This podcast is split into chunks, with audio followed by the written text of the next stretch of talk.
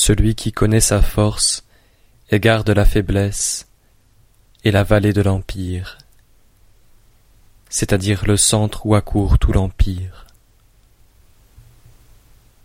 S'il est la vallée de l'Empire, la vertu constante ne l'abandonnera pas, il reviendra à l'état d'enfant.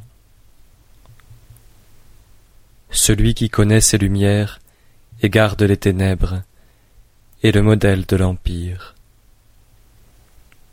S'il est le modèle de l'Empire, la vertu constante ne faillira pas en lui, et il reviendra au comble de la pureté. Celui qui connaît sa gloire et garde l'ignominie est aussi la vallée de l'Empire.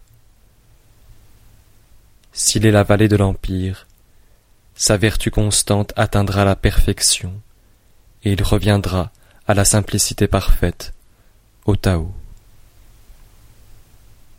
Quand la simplicité parfaite s'est répandue, elle a formé les êtres.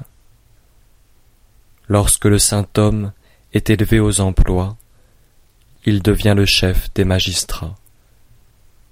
Il gouverne grandement et ne blesse personne.